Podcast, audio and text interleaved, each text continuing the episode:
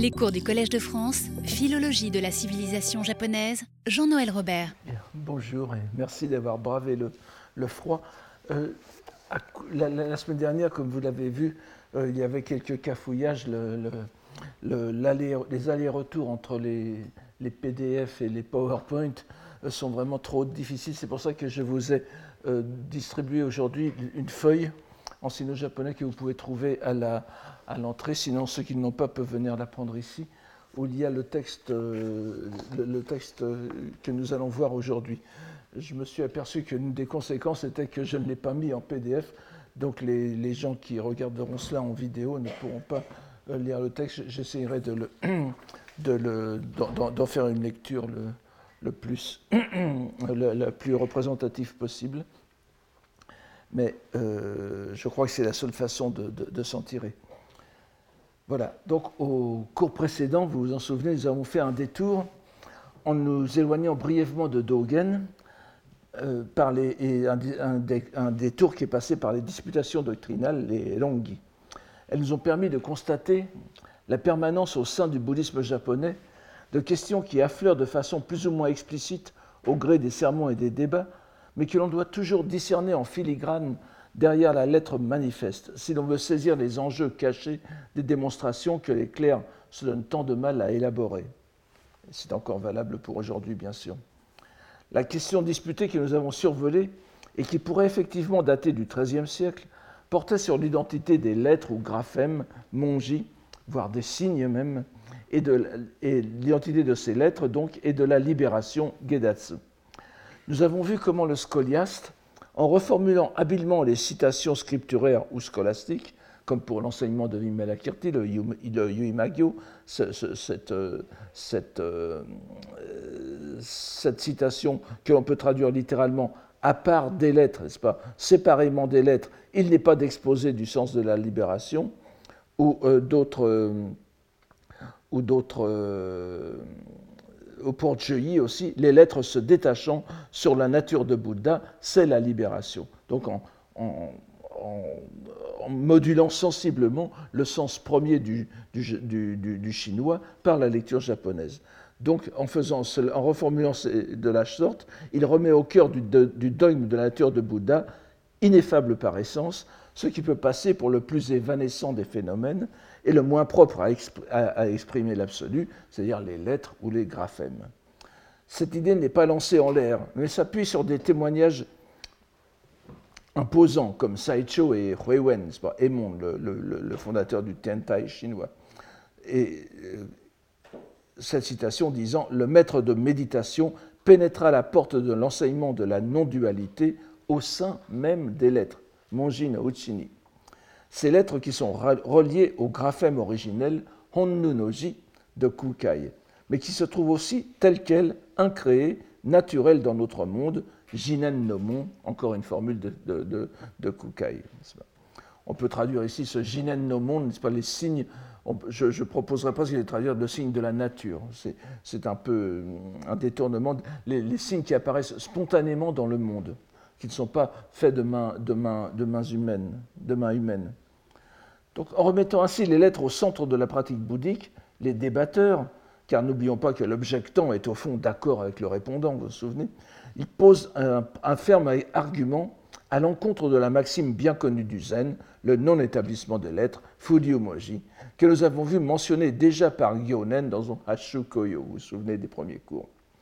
Nous avons aussi remarqué dans le même ordre d'idées que l'objectant donnait une citation de Kukai qui comprenait une autre maxime bien connue du Zen, Ishin Denjin, transmission de cœur à cœur, d'esprit à esprit, dans un contexte où l'écriture est comparée à la lie de la pensée.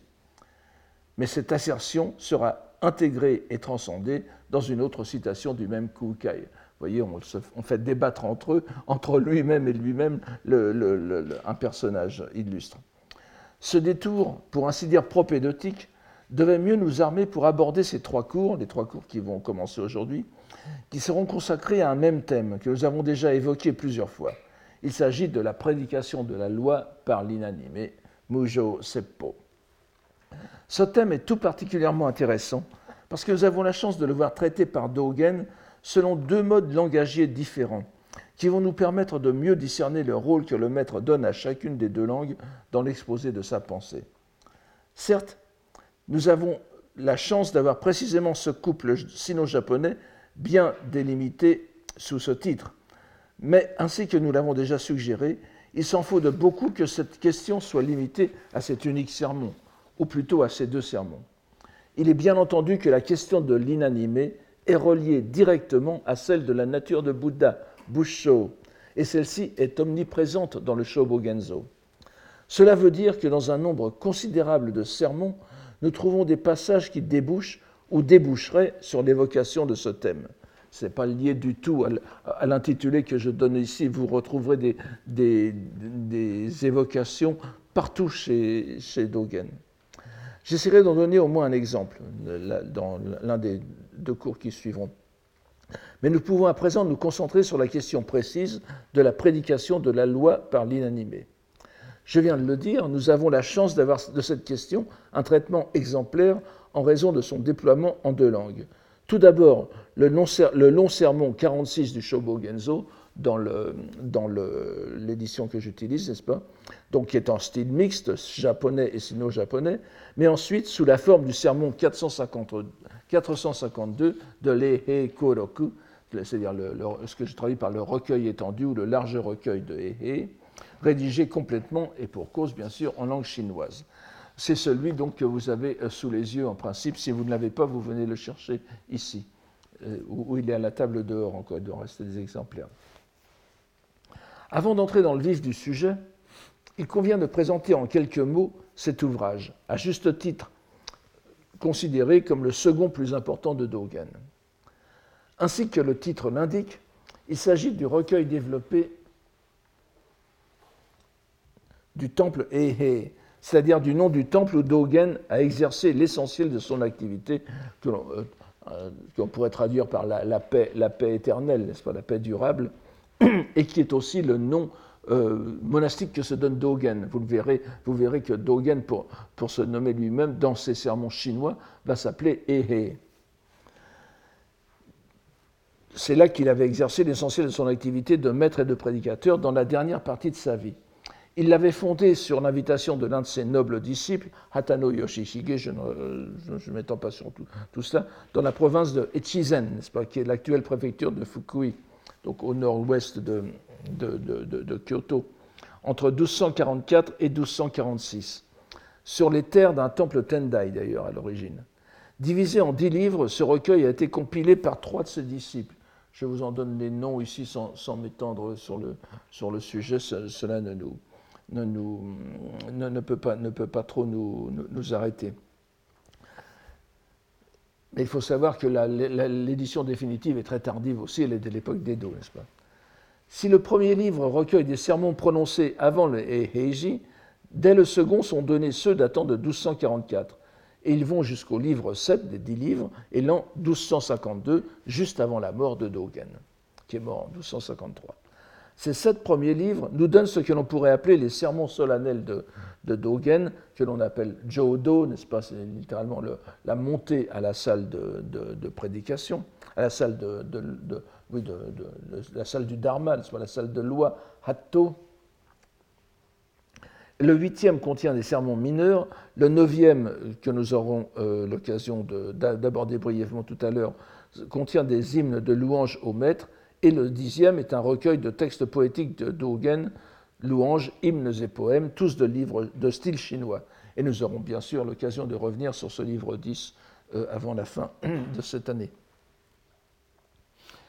La caractéristique de ce large recueil, le contraste évident avec le Shobo Genzo, est bien sûr la langue. Alors que le réceptacle de l'œil de la loi correcte, comme je traduis Shobo Genzo, est écrit en sa surface, dirons-nous. Je vous ai déjà exposé les, problèmes de, compréhension de langagière que nous devons avoir à l'égard de ce texte. Donc l'écrit de surface est la langue japonaise, et pas toujours d'ailleurs, mais c'est une appellation trompeuse. Et on peut, on peut j'emploierais volontiers l'appellation que donnent les Japonais pour le Shobo Genzo en, japonais, le Kana Shobo Genzo opposé au Mana qui est en, caractère chinois, donc, dont je vous ai déjà parlé, qui est un petit recueil de 300 koans, une sorte de, petit dossier qu'avait Dogen qu'il a gardé, semble-t-il, toute sa vie, qui est à l'origine de, son Kana Shobogenzo et qui est entièrement rédigé en chinois parce que ce, n'est qu'un recueil de citations. Donc on pourrait parler du Kana Shobogenzo, le Shobogenzo, le réceptacle de la loi, le réceptacle de l'œil de la loi correcte en signe syllabique. Le large recueil, donc le, Koroku, ou le recueil étendu, est ouvertement et manifestement en langue chinoise. Alors la question première serait de savoir si c'est du Kambun, c'est-à-dire du, sino-japonais, du chinois lu à la japonaise, ou du chinois, du chinois euh, oral, n'est-ce pas? Ces sermons qui ont été prononcés solennellement en chair, n'est-ce pas, Jodo, ne sont transmis qu'en chinois. Bien que l'histoire de l'édition soit fort complexe, avec tout d'abord des recueils abrégés remontant au premier disciple de Dogen, comme je viens de vous les mentionner, tandis que les grandes éditions complètes sont de l'extrême fin du XVIe et du VIIe siècle, il est indéniable dans toutes les éditions que la langue est chinoise.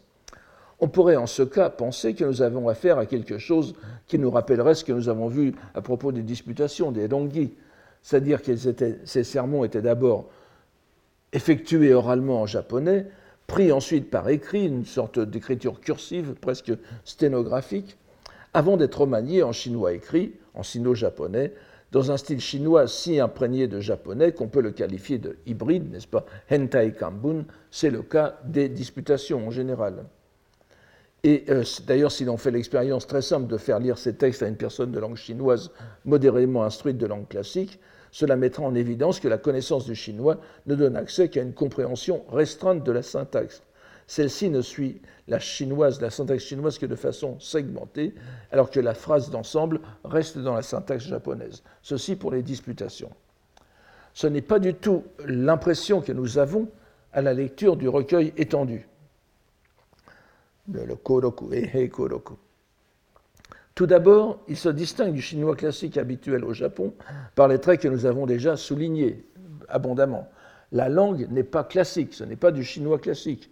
Mais si chinois hybride il y a bel et bien, c'est le chinois du continent, où se mêlent les éléments classiques et les éléments de langue parlée chinoise, caractéristiques des textes Chan, et ce n'est pas du tout un chinois matiné de japonais.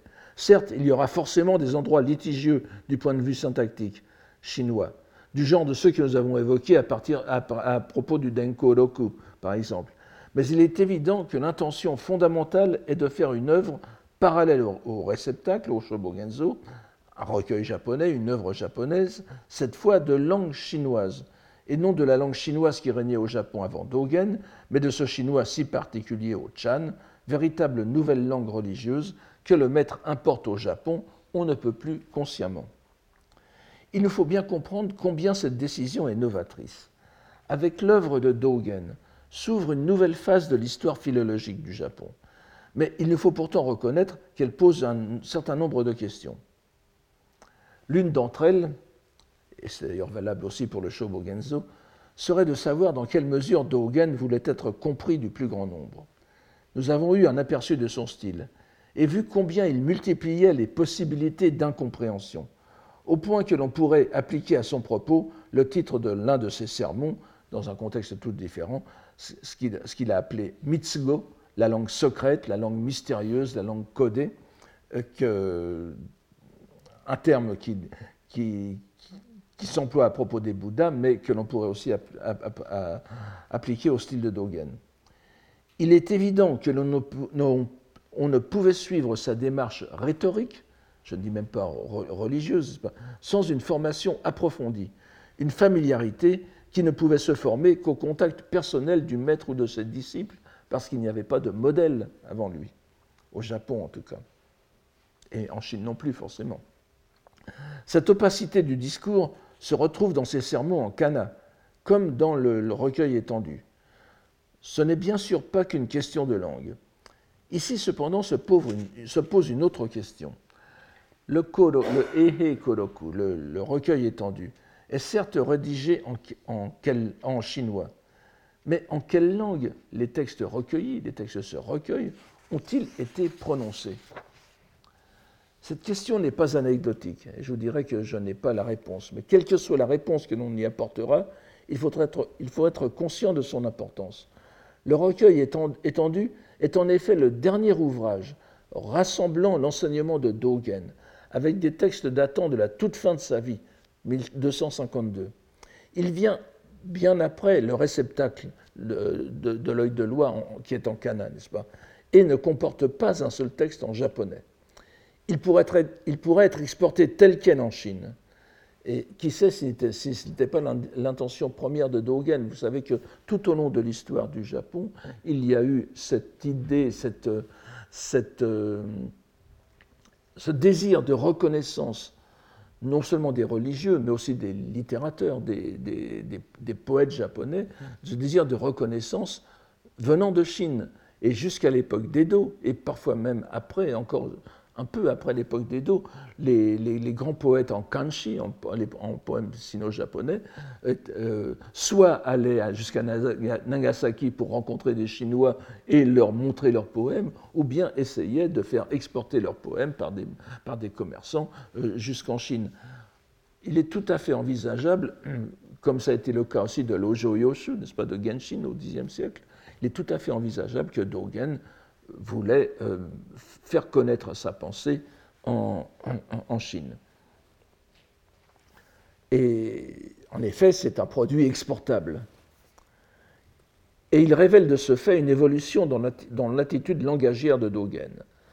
Dans la solitude de l'Eheiji, loin des affaires mondaines et de la nécessité de se faire comprendre d'un plus large cercle de pratiquants et de fidèles, Dogen pouvait en quelque sorte modeler son auditoire et le mettre au niveau qu'il attendait de vrais disciples. Il s'est constitué un auditoire idéal susceptible de comprendre ce qu'il disait dans cette langue. Pour esquisser euh, brièvement, donc, pour, pour, cette histoire de la, de, la, de la, langue de prédication de Dogen, les meilleurs spécialistes japonais actuels pensent qu'il prêchait vraiment en chinois. Il y avait, il y avait des Chinois dans, dans l'entourage de Dogen Heiji, des Chinois qui, l'avaient suivi de, Chine, il s'est peut-être créé un petit noyau de gens susceptibles de comprendre sa langue, son chinois, et je dirais même son idiolecte, puisque il faut faire la part aussi de la capacité réelle de Dogen en chinois, mais il pouvait, comme ça arrive souvent chez des euh, sinologues japonais, il pouvait parler un, chinois oral tout à fait euh, correct, avec une prononciation très euh, lourdement japonisée, mais qu'on a été habitué, il n'y avait pas de raison que ça ne passe pas. C'était vraiment pour un milieu très restreint. Mais pour esquisser brièvement ici déjà un élément de notre conclusion, la succession chronologique de Shobogenzo et Heikoroku, donc réceptacle de l'œil de la, de, la, loi correcte et le recueil étendu du Heiji, révèle une véritable démarche hiéroglyphique chez Dogen, avec tout d'abord une démarche préparatoire, une sorte de propédotique langagière par laquelle il familiarise son auditoire avec un nouveau mode d'expression, le chinois Chan, avec ses zokugo, ses vulgarismes, n'est-ce pas, qui abondent dans le, dans le shobogenzo déjà, ou donc les éléments de la langue parlée qui forment en réalité une nouvelle dimension du langage religieux, habilement mêlée à la langue japonaise des sermons bouddhiques et des débats scolastiques. L'ultime recueil serait alors le point d'aboutissement que préparait le shobogenzo. Passer du japonais, aussi singulier qu'il puisse être, au chinois modèle qui est celui des maîtres que se reconnaît Dogen. Et en maniant à son tour ce chinois idéal, Dogen se transforme en authentique maître chinois du Chan. Je ne pense pas qu'il y ait d'autres exemples aussi lumineux d'un itinéraire religieux et langagier dans l'histoire du bouddhisme japonais. Les seuls exemples analogues auxquels je puisse penser seraient bien plus tardifs et ne seraient plus religieux mais littéraires. Et je pense par exemple un auteur comme Koda Rohan, qui, a, dont la grande activité euh, littéraire date de la fin du, du 19e siècle et, les, premières décennies du, du, du, 20e siècle. Ce n'est pas tout à fait la même chose. Je, n'ai pas m'étendre sur les. J'espère traiter un jour cette comparaison, mais euh, c'est vrai qu'on peut la faire. Et En tout cas, ce n'est pas unique, mais c'est certainement le, cas le plus original, et c'est ce qui rend Dogen encore plus digne d'intérêt. Et cela euh, nous ramène à notre question. Jusqu'où le maître a-t-il poussé l'identification et le retour à la langue chinoise? Si l'on peut dire que les textes du recueil étendu ont toujours été transmis en chinois, les sermons ont-ils été prononcés en japonais pour être ensuite transposés en chinois, un peu comme pour les disputations que nous avons vues au cours précédent, ou ont-ils été effectivement prononcés en langue chinoise? Si c'était le premier cas, nous n'aurions somme toute qu'une très mince différence avec le Shobogenzo. Seul différerait le mode d'écriture. Il n'y aurait pas de difficulté particulière à faire ce travail de transposition, puisque la possibilité linguistique en avait été largement démontrée dans le Shobogenzo même. Et par ailleurs, la transposition japonaise, le kakikudashi, qui est donnée dans les éditions du, recueil étendu, comme celui que vous avez euh, sous les yeux, n'est-ce pas? Celle que vous avez sous les yeux, démontre à l'évidence la possibilité d'établir un pont linguistique entre les deux langues. Mais il faut répéter que c'est parce que Dogen avait préparé son, auditoire par ses sermons japonais qu'un tel effet de retour, si j'ose dire, exécuté par les érudits modernes, qui se fondent sur une tradition remontant au moins à l'époque d'Edo, est devenu possible. On relit, on lit en japonais le Koroku par l'exemple qu'a montré Dogen lui-même au préalable, n'est-ce pas? Si c'est ce qui s'est effectivement passé, nous n'aurions pour la réalisation orale du sermon que la répétition de ce qui s'est passé auparavant avec les sermons du Shobogenzo. L'originalité ne résidant, mais c'est déjà beaucoup bien sûr, que dans le style écrit. Mais je vous l'ai dit, selon une majorité des spécialistes modernes de Dogen, c'est bel et bien en langue chinoise que Dogen aurait prononcé ses sermons. Si, l'on adopte cette opinion, et c'est bien évidemment celle vers laquelle je pencherai moi-même, s'ouvre une extraordinaire perspective sur l'itinéraire langagier de Dogen et sur les rapports non seulement qu'il entretient avec les deux langues, mais sur les rapports qu'il crée entre elles. Je voudrais en effet montrer que le thème qui est traité dans les deux langues, les deux sermons en chinois et en japonais que nous allons voir sur ces trois cours, pourrait certes se lire de façon indépendante, sans interférer entre eux, sinon d'une façon que l'on pourrait dire intellectuelle et comparative, mais qu'il en va en réalité tout autrement. La version chinoise, qui est postérieure d'une certaine façon, pourrait certes se suffire à elle-même. Elle est bien plus brève que la japonaise et se présente de façon assez simple. Tout d'abord, une suite de citations de maîtres chinois concernant la question, avec des éléments de dialogue typiques du Chan, alors que l'intervention de Dogen est limitée aux quatre dernières des onze lignes qui occupent, ce sermon, c'est-à-dire à peu près un tiers. Cette structure n'est pas celle de tous les sermons. Certains comportent plus de développements propres à Dogen, mais presque tous ont pour prétexte des citations de, logia, n'est-ce pas, comme dit, de, paragraphes tirés des maîtres Chan, ce qui justifie et légitime l'emploi du chinois. L'intervention finale de Dogen dans ce sermon d'aujourd'hui apparaîtra comme une conclusion sous forme de résolution paradoxale de la question. Et nous pourrions la prendre pour argent comptant, presque satisfait de la façon dont elle s'inscrit dans la tradition des Logia Chan chinois, des Goroku, des Yulu, n'est-ce pas? Mais nous ne pouvons nous livrer à cette lecture directe et simple et satisfaisante, parce que nous savons que le même thème a fait auparavant l'objet d'un sermon en japonais de Dogen conservé dans le Shobogenzo. Ce sermon est beaucoup plus long que le chinois, mais il a en plus la particularité de se déployer sur ces mêmes textes chinois qui servent de prétexte au sermon du Ehe Koroku, du recueil étendu d'aujourd'hui. Nous verrons que le mode de traitement est entièrement différent dans les deux langues, mais surtout que la conclusion du sermon chinois de Dogen ne se peut comprendre entièrement que si on si on a lu le sermon japonais, bien que rien dans le texte du second ne renvoie explicitement au premier. Nous découvrons alors que nous avons en réalité un rapport herméneutique extrêmement étroit entre les deux textes et qu'il ne saurait être question de les lire à part si on veut les comprendre autrement que superficiellement. Bien que la raison chronologique, si je puis dire, nous enjoindrait de, commencer par la version du, réceptacle du Shobogenzo, Nous verrons notre approche de la, de la question grandement facilitée si nous lisons d'abord l'ultime version chinoise, ne serait-ce que parce qu'une partie importante en constitue une citation fondamentale du sermon japonais. Il y a, vous allez voir, un chevauchement entre les deux. Voyons-le donc. Alors, je, vais. le texte que vous avez sous les yeux, euh, ceux qui n'ont pas peuvent venir le prendre ici, sinon il, peut être, il reste encore sur la table dehors. C'est tiré donc du Dogen Zenshi, Zenji Zenshu de la, maison d'édition Shunjusha.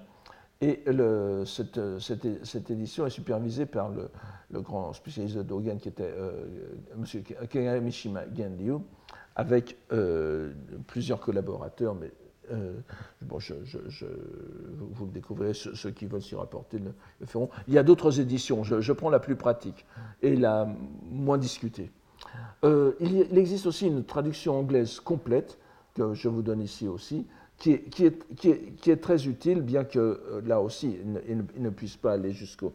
Enfin, c'est quand même un texte assez important et, et, traduire, commenter pleinement l'ensemble serait à peu près euh, impossible, mais euh, pour ceux qui veulent prendre une première euh, connaissance de, ce texte, ça serait tout à fait bien.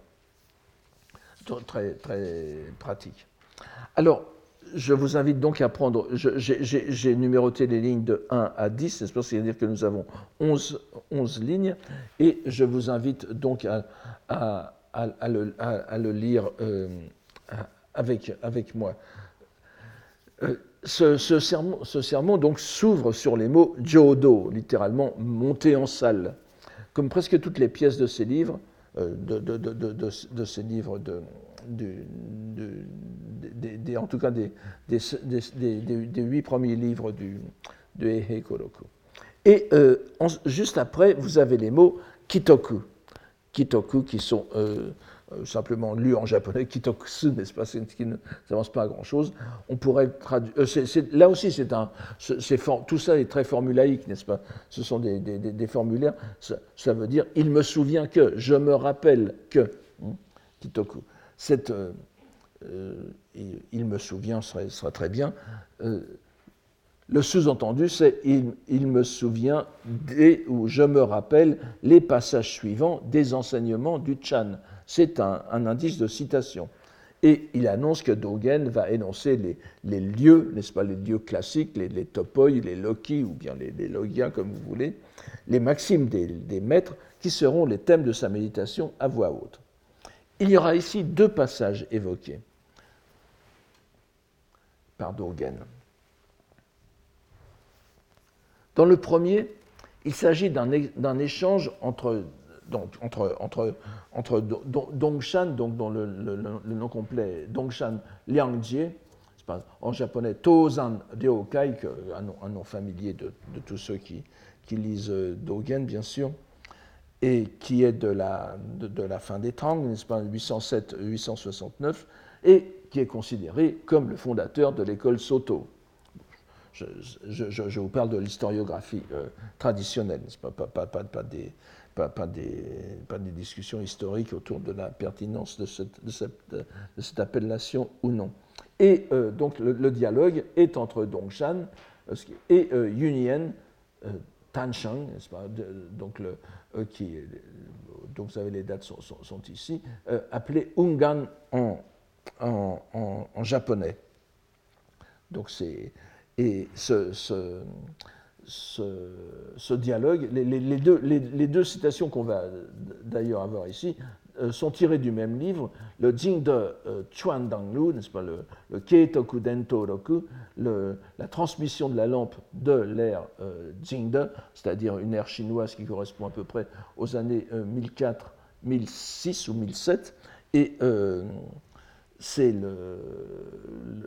ce, recueil de vie de, vie de, de, patriarches indiens, de Bouddha d'abord, plusieurs Bouddhas, puis de patriarches indiens, puis euh, chinois, est l'œuvre de Dao Yuan, Dogen. Alors Dogen, ça ne s'écrit pas avec les mêmes caractères, n'est-ce pas un chinois du nom de, Dogen, donc qui, l'a remis à la cour en, en, 1000, en 1004. Elle comprend plus près de...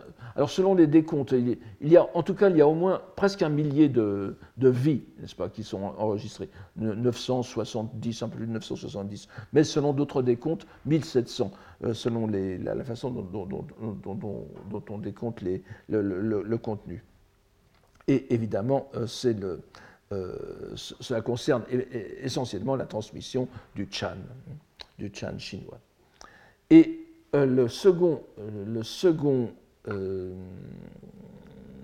dialogue, très bref, vous allez voir, a lieu entre Nanyang, n'est-ce pas, Huizhong, que, aussi un, auteur tout à fait illustre, alors, euh, on met 675, 775. En général, les, historiens plus prudents se contentent de mettre la date de la mort, 775. bon, il n'est pas impossible qu'il ait vécu 100 ans, mais on sait bien que jusqu'à l'époque moderne en Chine, les, moines avaient tendance à non pas à se rajeunir, mais à se vieillir euh, considérablement pour montrer l'efficacité de, leur pratique. Mais enfin, rien ne nous empêche de, le croire. Et euh, alors que le, le, premier dialogue, le premier fragment de dialogue est du livre 30, celui-ci est du livre 15 du, Dento Roku. Alors, c'est entre le donc Nanyang, euh, bien, euh, euh, qui était bien sûr le disciple de Huineng, n'est-ce pas, de Eno, le, grand, le, sixième patriarche, l'une des figures les plus importantes de l'histoire du, Chan chinois et, japonais, qui était mort en, en 713. Euh, il, avait reçu le titre de gauche Kokshi. Euh, je vois que les, Américains, les, auteurs américains euh, parlent souvent de national teacher. parfois en français aussi, on parle de maître national. Ça me semble un peu, ce ne semble pas une bonne traduction. Koku implique le, royaume, n'est-ce pas? Ce n'est pas une nation, c'est un royaume, c'est-à-dire une contrée qui a pour centre un souverain un roi ou un empereur. C'est le royaume ou l'empire pour la Chine.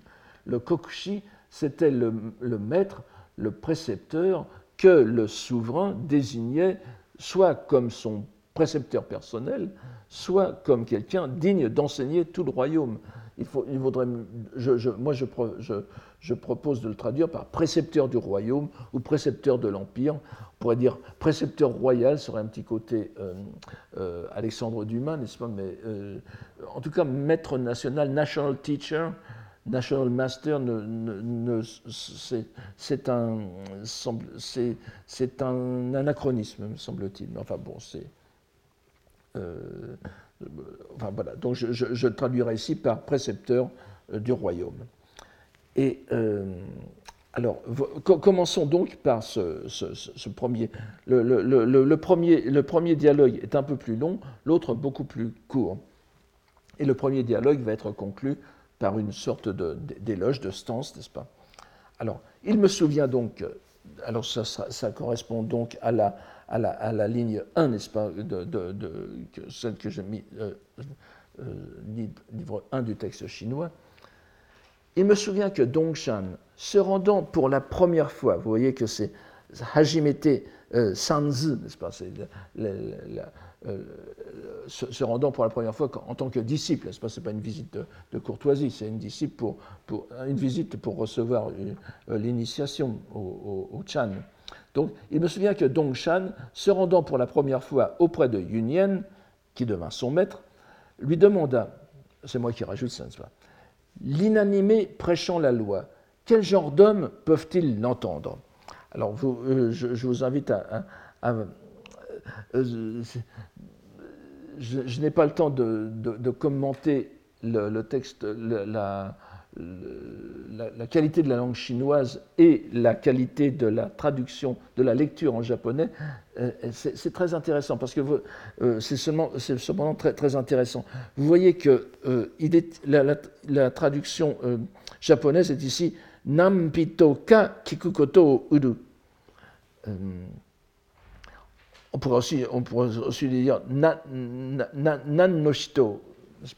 Et alors que le texte chinois peut être tout à fait lu en sino-japonais, en lecture japonaise zen, on pourrait lire, on pourrait lire tout à fait Shimonoshito ou Shimonin, n'est-ce pas?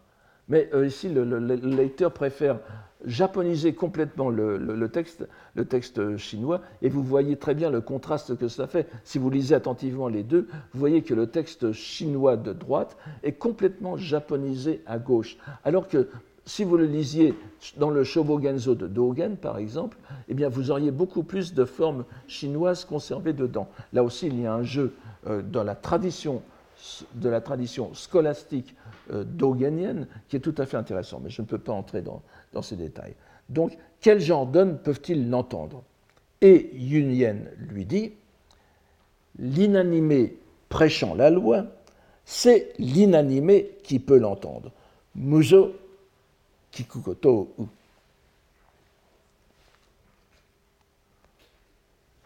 On remarquera que nulle définition n'est tentée de la locution centrale, d'abord de Mujo Seppo et surtout de Mujo, l'inanimé, on ne dit pas ce que c'est, qui est donc considéré comme un donné compris des deux interlocuteurs. La question porte sur la possibilité d'entendre la prédication de l'inanimé et non sur l'existence du phénomène. Je vous demande de garder cela en tête pour, lorsque nous aborderons le Shobogenzo. Ici encore, comme dans les disputations, nous avons des échanges, euh, ça n'a pas de rapport, mais encore que ça peut avoir un, rapport lointain, mais je ne vais pas m'étendre là-dessus. Je vais vous faire remarquer que nous avons des échanges en trois reprises. Le second échange, donc là nous venons de voir le premier échange, se déroule un peu plus lentement. Et euh, Dongshan demande à Yunyen Et vous, maître, l'entendez-vous aussi, la prédication de l'inanimé? Ce qui impliquerait, selon une logique normale, que Yunyen appartiendrait à l'inanimé, bien sûr. Et ce dernier de répondre Si je pouvais l'entendre, tu ne m'entendrais pas prêcher la loi. En restant dans la relation précédente, si Yunyen entendait l'inanimé prêcher la loi, il appartiendrait lui-même à l'inanimé et serait donc un inanimé prêchant la loi, situation dont la conséquence serait que Dongshan, ne relevant pas du genre inanimé, serait incapable, lui, d'entendre l'inanimé Yunyen prêchant la loi. C'est la deuxième reprise. Vient alors la troisième reprise, au cours de laquelle Dongshan mène l'aporie à son terme. Aporie dont se tire et nous tire Yunyen par une pirouette rhétorique qui nous ramène au mouvement même de l'enseignement tel qu'il s'opère entre maître et disciple. On a donc une, virée dans, le, paradoxe pour retomber sur quelque chose de très concret. Dongshan dit en effet S'il en est ainsi, je ne vous entends pas prêcher la loi, maître. C'est bien sûr contraire à l'évidence, puisqu'il est certain que Dongshan entend Yuyen. Mais le maître prend le disciple au pied de la lettre, euh, enfin le, disciple prend le maître au pied de la lettre et lui retire dessous, dessous le pied le tabouret euh, pseudologique. Excusez-moi. Donc, c'est, dit s'il en est ainsi, je ne vous entends pas prêcher la loi, maître, ce qui est contraire à, l'évidence. Hmm. Puisque, bien sûr, Dongshan entend Yuyen. Mais à ce moment-là, le maître prend le disciple au pied de la lettre et lui retire de sous le pied le tabouret pseudologique de l'échange en revenant à la citation réelle, à la situation réelle. Si tu n'es même pas capable de m'entendre prêcher la loi, à plus forte raison en sera-t-il ainsi pour l'inanimé qui prêche la loi. moi qui suis animé et inanimé en même temps, je ne joue pas, n'est-ce pas, dit, euh, Union, tu n'es même pas capable d'entendre mon enseignement normal, alors ne va pas chercher des, des problèmes euh, qui te dépassent. Nous revenons ainsi à un discours somme toute banal sur la méthode d'enseignement. Ce n'est pas la peine de s'embarquer dans des discussions métaphysiques alors que le disciple ne, peut, saisir, l'évidence de ce qu'enseigne le maître. Mais ce n'est pas la, leçon qu'en tire Dongshan, la conclusion qu'il enferme dans une stance qu'il offre à Yunyen en partant, n'est-ce pas? C'est donc, la stance qui est à la ligne 5, n'est-ce pas? Euh, Les lignes 4 et 5, qui commencent en Mata o inadu kikana, que je vous traduis à peu près de cette façon. Ô merveille, ô étrangeté, le caractère inconcevable de la prédication de l'inanimé. Euh, retenez aussi, je, vois que c'est très bizarre, les, traducteurs ou même les commentateurs euh, ne, suivent pas euh, la, grammaire chinoise qui est pourtant bien claire, n'est-ce pas? Ce n'est pas du tout l'inanimé prêche l'inconcevable ici, comme on trouve dans, dans plusieurs traductions. C'est vraiment le caractère inconcevable de la prédication de l'inanimé. Ce n'est pas du tout la même chose encore qu'on puisse dire, enfin, qu'on puisse en tirer des conclusions, mais euh, ce, qu'on dit ici, c'est que le, le, le Mujo Seppo, la prédication de l'inanimé, est quelque chose qu'on ne, peut pas, qu'on ne peut pas penser. Et si on l'écoute avec l'oreille, on ne pourra, en définitive, le, le comprendre, ou la, comprendre si c'est la prédication, ou l'inanimé, le comprendre.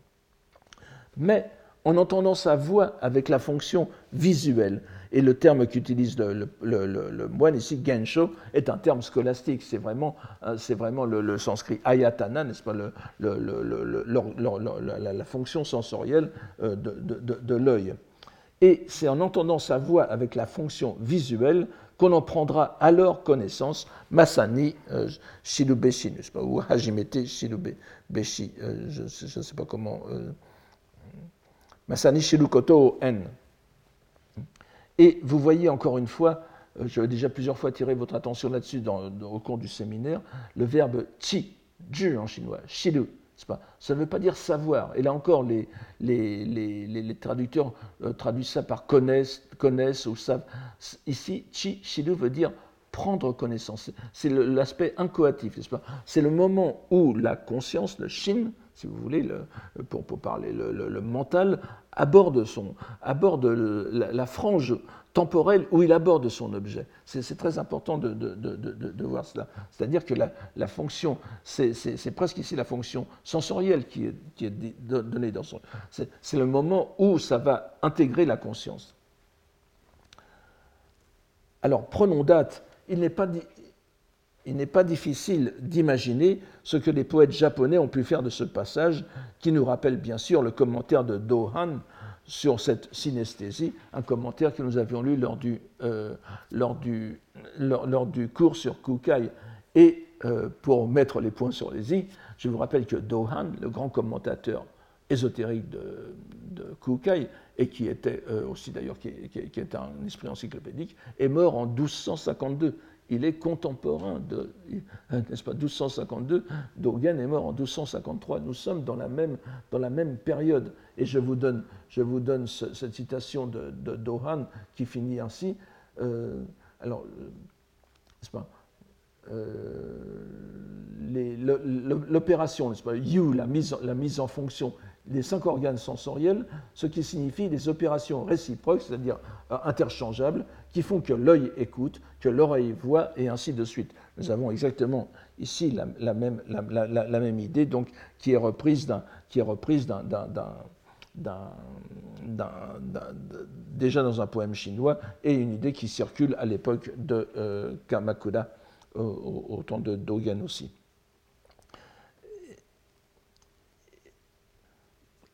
Alors, voyons, avant d'aller plus loin euh, dans, le, reste de, la, réflexion, le second échange, le second euh, logion, n'est-ce pas, dont se souvient Dogen.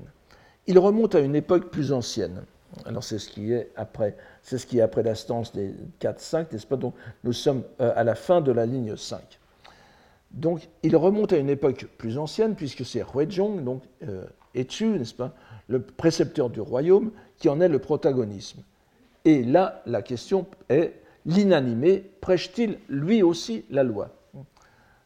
Euh, C'est ce que lui demande un moine qui n'est pas nommé. Et euh, répond, le, maître, le précepteur du royaume répond, il la prêche de façon éclatante. Shinen toste, shinen ni. Ici, la première question est plus satisfaisante puisqu'elle porte sur la possibilité même de la prédication de la loi par l'inanimé. Et la réponse étant certes étonnante, mais euh, compréhensible. D'autant plus compréhensible que sa proximité invite à la rapprocher de l'échange précédent, où l'on était invité à se rendre compte de la prédication de l'inanimé en ayant recours à la fonction visuelle plutôt qu'à l'auditive. Or, l'adverbe éclatant, qui est donné ici, shinen, convient davantage au premier sens, c'est-à-dire la vision, qu'au second, euh, à l'audition. Le second échange commence presque comme le premier échange du dialogue précédent. Le moine dit L'inanimé prêchant la loi, quelle sorte d'hommes peuvent l'entendre? Et là, nous avons euh, Nan Noshito, n'est-ce pas Ou Nanibito. Quelle sorte d'hommes peuvent l'entendre?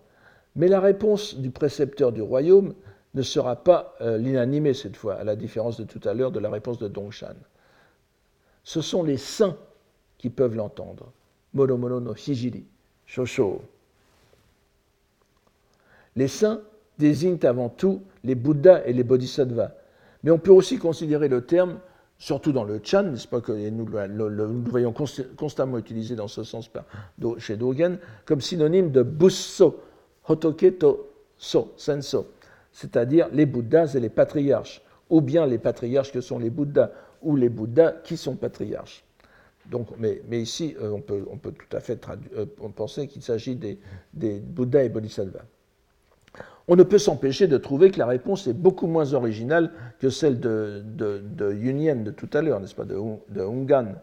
Mais il elle y est aussi d'une certaine euh, façon radicalement opposée par son caractère compréhensible. Tout à l'heure, on ne pouvait pas le comprendre. L'inanimé seul peut, l'entendre, n'est-ce pas? Ici, ce sont les êtres supérieurs. Et le troisième échange est aussi plus prévisible. Le moine devant non. Et vous, maître, Pouvez-vous aussi l'entendre ou non? Ce à quoi le précepteur du royaume répond Si je l'entendais, je serais alors semblable au, saint, n'est-ce pas? C'est-à-dire que je serais moi-même Bouddha ou Bodhisattva. L'échange s'arrête à la fin de la troisième reprise sur, cette déclaration de modestie. L'échange, comme vous le voyez, est beaucoup moins euh, troublant que celui de, tout à l'heure. Il est antérieur, ne l'oublions pas. Et c'est alors qu'intervient Dogen.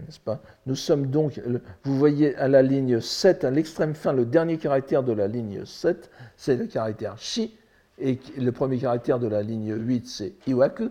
Donc Shi, c'est le maître ici, Dogen, et vous voyez bien que c'est euh, l'influence, c'est l'intervention du, compilateur. On, on, rapporte le dialogue qui s'est déroulé.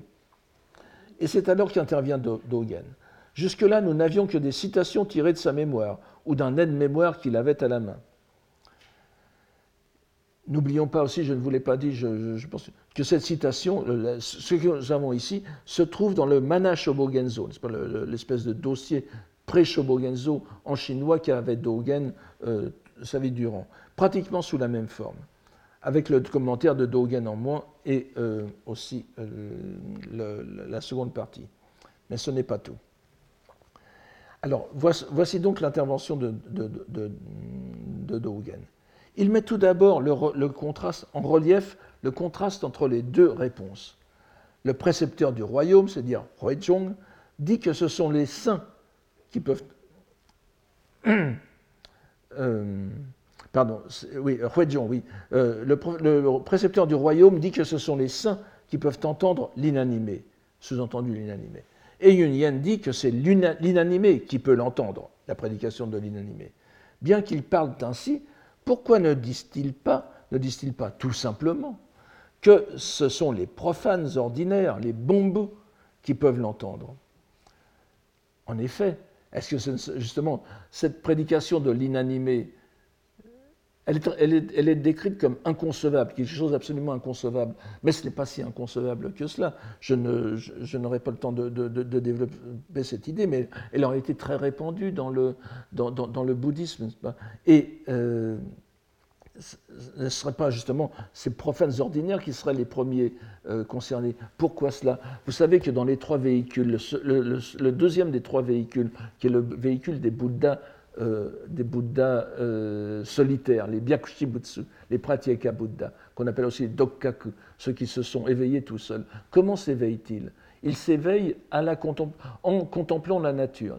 Ils voient le, changement des saisons, les feuilles qui tombent, les, les, fleurs qui fleurissent, les feuilles qui tombent, et ils prennent conscience de l'impermanence des choses. C'est-à-dire que c'est en contemplant l'inanimé qu'ils euh, arrivent à la réalisation du dharma bouddhique. C'est exactement cela.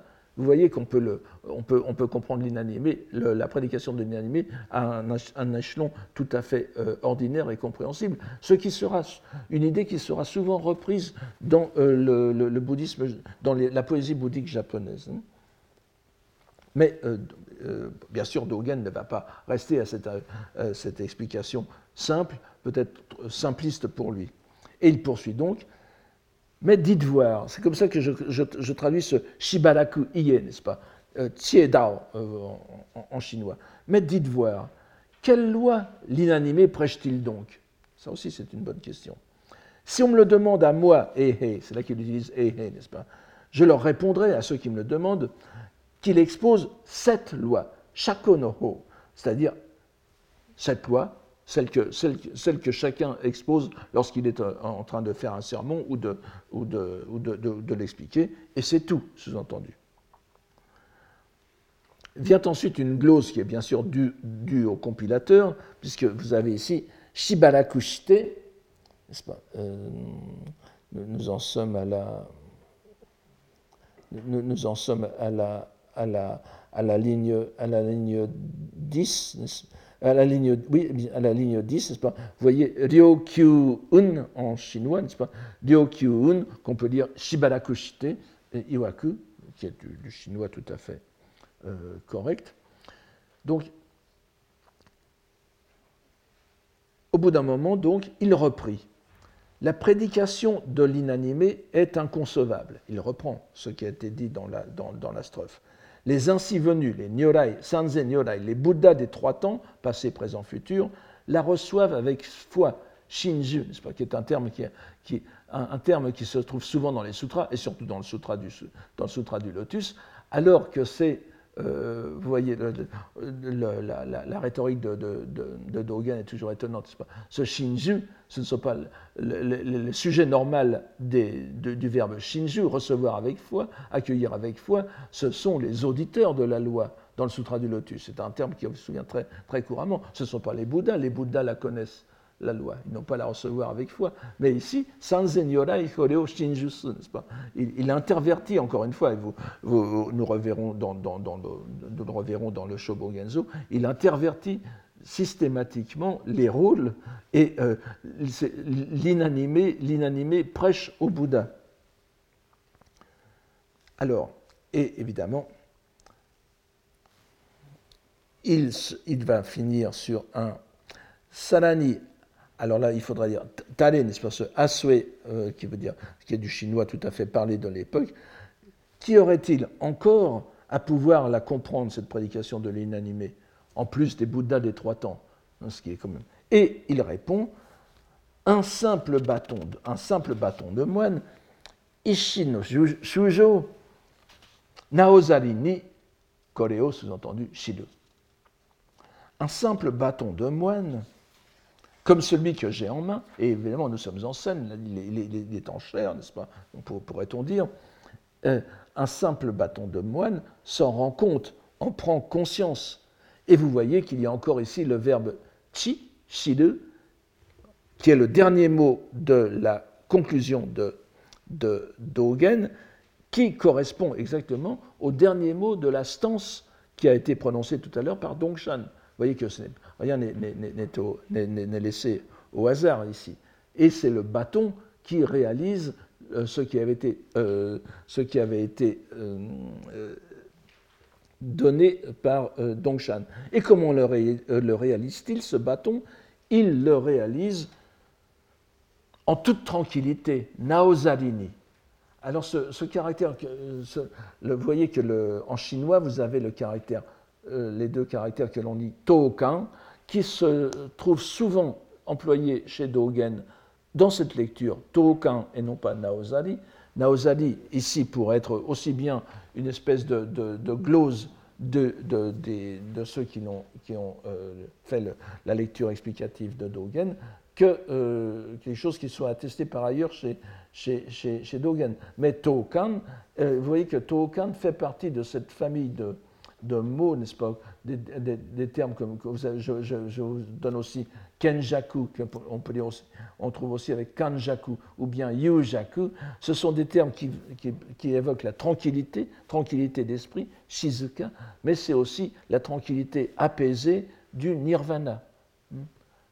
Dans la poésie bouddhique, euh, dans la poésie bouddhique japonaise, comme, par exemple, le, vous avez dans le Sutra du Lotus un terme qui est kenjo, n'est-ce pas, le, caractère euh, qu'on peut dire aussi kanjo ici, parce que kanjo, donc c'est-à-dire le, caractère kan de Tokan avec Tokoro, ça veut dire les sites désertés, les sites désertés, et Jien, dans un de ces, dans un, poème de Jien, il y a le mot naozari, glose euh, ce, terme. Donc on voit bien que dans, les milieux religieux bouddhiques japonais, Naozari est, lié à ce, terme. C'est l'endroit de la prédication, de la, méditation solitaire, de l'entrée dans la paix, euh, de, l'éveil.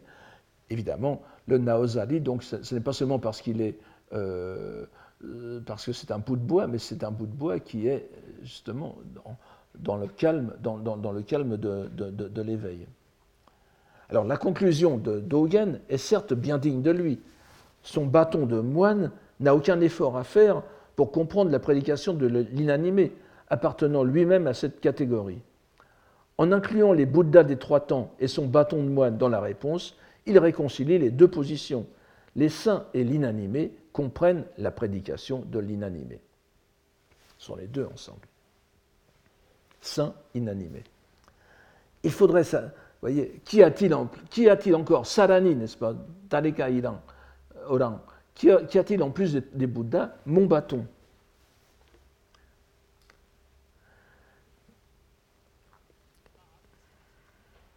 Et évidemment, si l'on porte jusqu'au bout, mais ce n'est pas la peine d'aller si loin, mais euh, je dirais pourquoi pas chez Dogen, n'est-ce pas? Si on va jusqu'au bout de cette logique du Naozari, on aurait aussi l'idée du nirvana, c'est-à-dire de l'éveil de l'inanimé, qui est dissimulé derrière cette expression de Dogen. Là encore, Mujo Usho, n'est-ce pas? L'inanimé est pourvu de la nature de Bouddha. Vous verrez que ce n'est pas aussi absurde que cela lorsque nous aborderons le, Shobogenzo.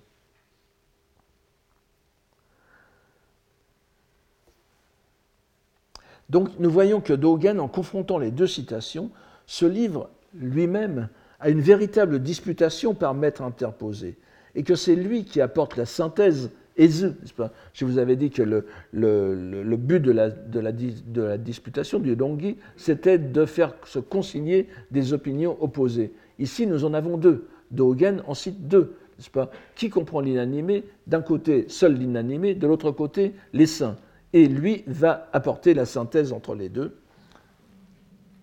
Et euh, répond-il cependant à sa question sur les profanes ordinaires? Pas de façon implicite, à moins que l'on considère que l'on considère shakonoho, c'est-à-dire cette, cette loi-ci, n'est-ce pas, comme la réponse. Tout enseignement et prédication de l'inanimé est donc accessible aux profanes vulgaires, aux bambous, aux profanes ordinaires. Et nous allons revoir tout de suite cette question, parce que nous avons déjà dit que cette question du Mujo Seppo, de la prédication de l'inanimé, était très importante pour Dogen. Elle figure ici au numéro 452 du recueil étendu, du Ehe Koroku, mais elle est aussi dans le Mana Shobogenzo, comme je vous l'ai dit. Et elle est reprise dans ce même Ehe Koroku au livre 9. C'est le Koan numéro 52. Et le texte est semblable, exactement le même, mais il s'arrête à l'éloge de Dongshan. Hein. il s'arrête à, à Shilu. Et euh, ce qui arrête, il n'y a pas la partie sur euh, euh Huizhong, n'est-ce pas, Echu, qui est moins intéressante, bien sûr, du point de vue euh, doctrinal. Mais ce qui arrête notre attention, en revanche, c'est que, immédiatement après cette stance, Dogen ajoute lui-même un quatrain d'éloge que nous traduirons ainsi. Je vous ai donné ici le, Kaki Kudashi. Alors, il y a un gros problème linguistique euh, au, second vers, là où j'ai mis Shoheki Samuarabare Somokunohare. Euh, je choisis de, bon, de, de, le lire comme ça, après tout, il n'y a pas de. Il a pas de raison. Je, reviens dessus dans, un instant. Dans, un instant. voici la traduction que je propose. La prédication de l'inanimé, c'est l'inanimé qui la comprend. Le, caractère hui à la fin du premier vers est en japonais, et ce veut dire ici comprendre et pas euh, rencontrer, n'est-ce pas? Ce n'est pas une assemblée, c'est vraiment comprendre. La prédication de l'animé, c'est l'inanimé qui la comprend. Le printemps sur murs et murailles, sans parler des arbres et des herbes. Profanes et saints, les animés n'y ont pas part. Ce sont les monts et les fleuves, le soleil et la lune, les constellations. Ce n'est pas un poème facile, comme vous le voyez, euh, qui est dans, un chinois tout à fait, euh, je, pense, enfin je ne suis pas euh, locuteur chinois de l'époque, mais il n'y a rien d'étonnant, sauf que ce n'est pas, un beau poème, bien sûr. Alors, la, locution chinoise parlée, qui est au deuxième vers, que l'on lit en chinois, mo jiao, qui a normalement un sens négatif indéniable. Il est attesté dans les textes donc, de, langue parlée, même de, ou qui reproduisent la langue parlée, même de l'époque des Tang, n'est-ce pas? Mais c'est comme, euh, comme synonyme de puyao, n'est-ce pas? Il ne faut pas. Il ne faut pas. Alors, euh, donc, ce sera un impératif négatif, sans parler de la, sans parler de la. En chinois classique, ça, voudrait dire ne pas faire faire. Alors, euh, si bien que je, pour l'instant, euh, je me rallie à la glose japonaise Samo Arabaade, donc qui veut dire quoi qu'il puisse en être, qu'importe ce qu'il en est. Donc, la, prédication, donc le, printemps sur murs et murailles, sans parler des arbres et, des herbes va, très bien. Et vous voyez que le, euh, le, sens, euh, je, vais y revenir, mais ce que l'on ne peut pas ignorer, et là les glossateurs, euh, et commentateurs et traducteurs, semble-t-il, ne l'ont pas vu, et beaucoup se sont demandé qu'est-ce que c'était que ce, ce sont demandé ce qu'était ce shoheki, n'est-ce pas? C'est-à-dire les, les, les, murs et murailles, les, et euh, je pense que n'importe quel Chinois et Japonais de l'ancienne euh, et jusqu'à encore quelques années, en lisant ce poème, en lisant surtout ces, vers, pense immédiatement. Vous voyez qu'il y a Somoku au, troisième, au, second vers et Sanga au quatrième vers, soit Yamatokawa. Donc Kusato Ki et euh, Yamatokawa.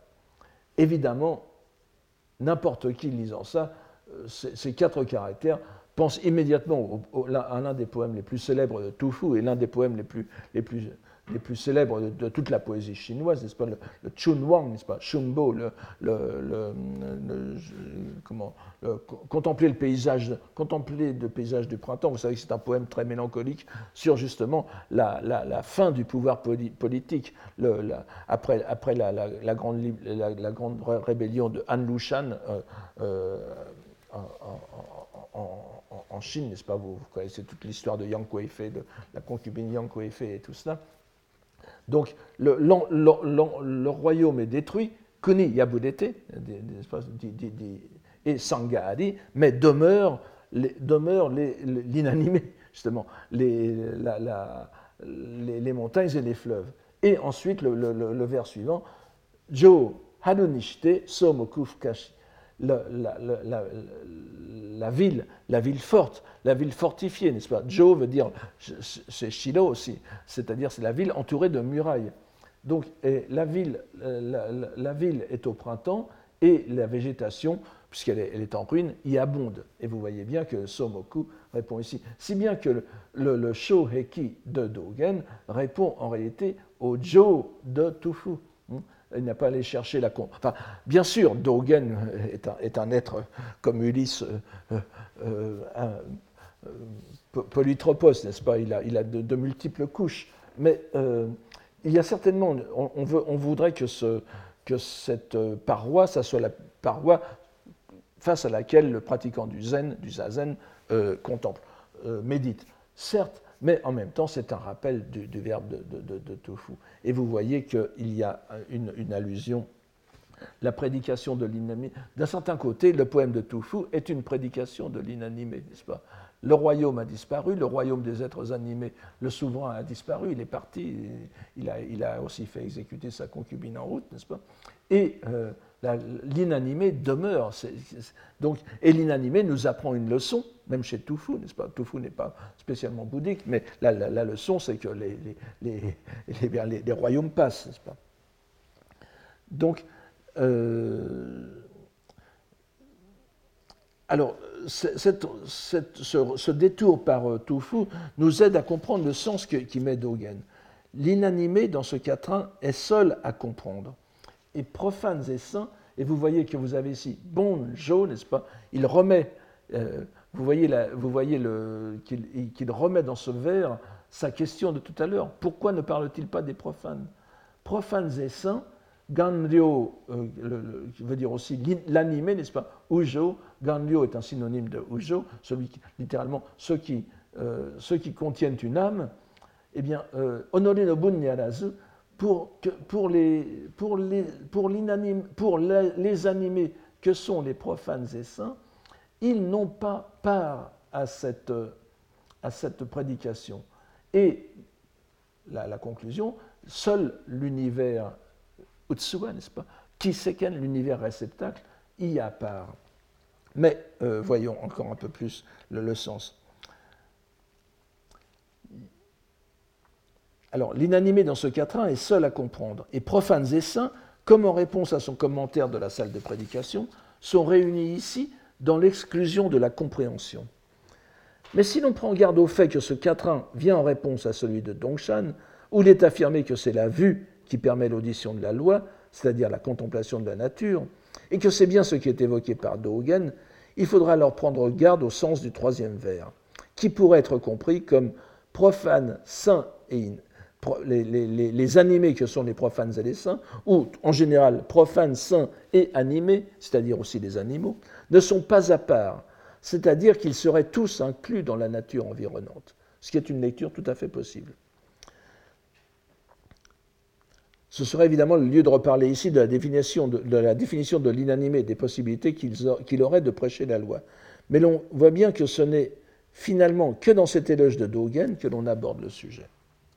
Ce texte, cet extrait de propos Chan chinois apparaît déjà trois fois chez Dogen jusqu'à maintenant, euh, dans ce que, j'ai cité.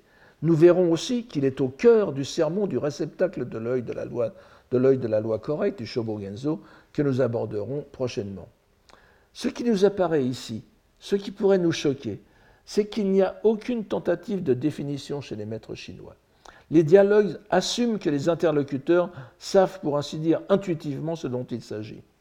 Il est vrai que l'idée de l'inanimé, munie de la nature de Bouddha, Mujo Usho, nous l'avons déjà maintes fois rappelé, apparaît explicitement et largement traité dans le fameux traité du scalpel adamantin de Chanjan, le, Congo Béron, n'est-ce pas, je ne reviens pas là-dessus, de Chanjan, de Tannen, qui est mort en 782.